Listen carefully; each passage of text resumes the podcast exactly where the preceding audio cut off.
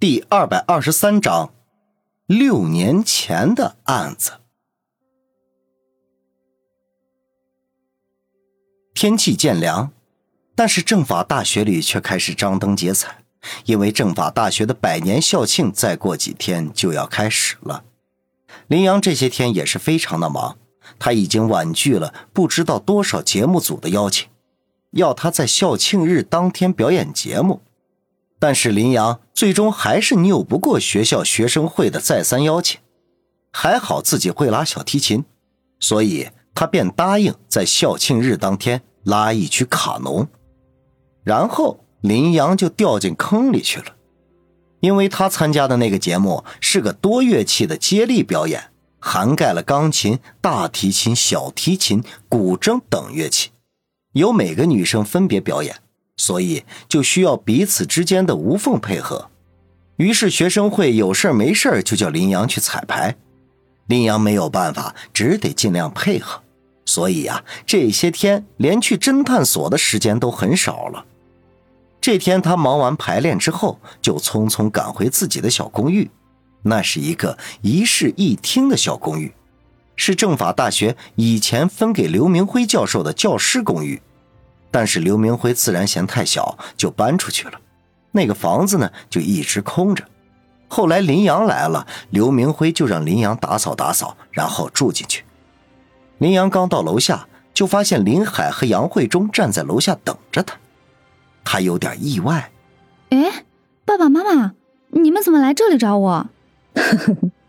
我和你爸爸打算来个突然袭击，看看你独自居住的地方都成了什么样的狗窝。我在你们心目中难道一直都是邋遢的形象吗？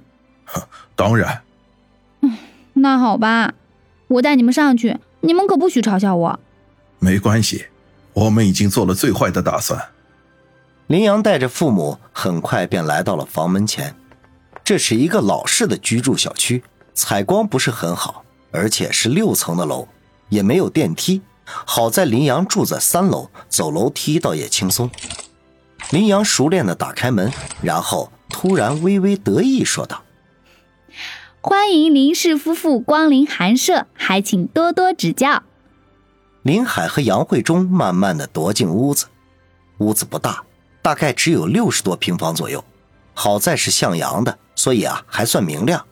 但是两个人一进屋，顿时就惊呆了，因为屋里不但窗明几净，而且收拾的井井有条。就像是刚刚打扫过的一样，两个人互相诧异的看了对方一眼，似乎还不死心。杨慧忠进了林阳的卧室，而林海则到阳台和厨房转悠了一圈，但是两个人很快就败下阵来。卧室被布置的是更加温馨，而且阳台上还养了许多花花草草，有的甚至已经开花了。林海不无怀疑的说道。说实话，你这丫头是不是早就想到我们会来，所以提前打扫了？爸爸，我哪有那么无聊嘛？这些布置不是临时就能成这样的，一看就是杨儿平时就很注意房间的物品摆放，养成了好习惯了。林海终于欣慰的叹了口气：“唉，看来我们的杨儿真的长大了。”说着。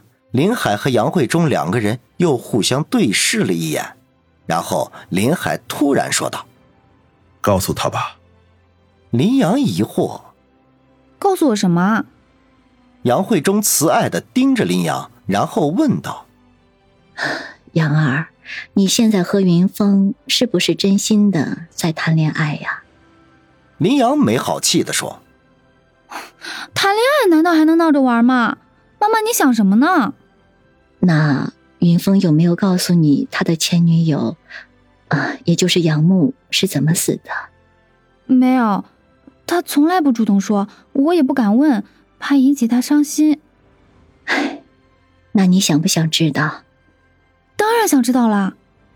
杨慧忠和林海再次对视一眼，杨慧忠便接着说道：“ 那好，我今天就告诉你吧，免得你胡思乱想的乱猜。”林阳虽然非常想知道，但是还是狡辩：“我哪里有胡思乱想的乱猜了？”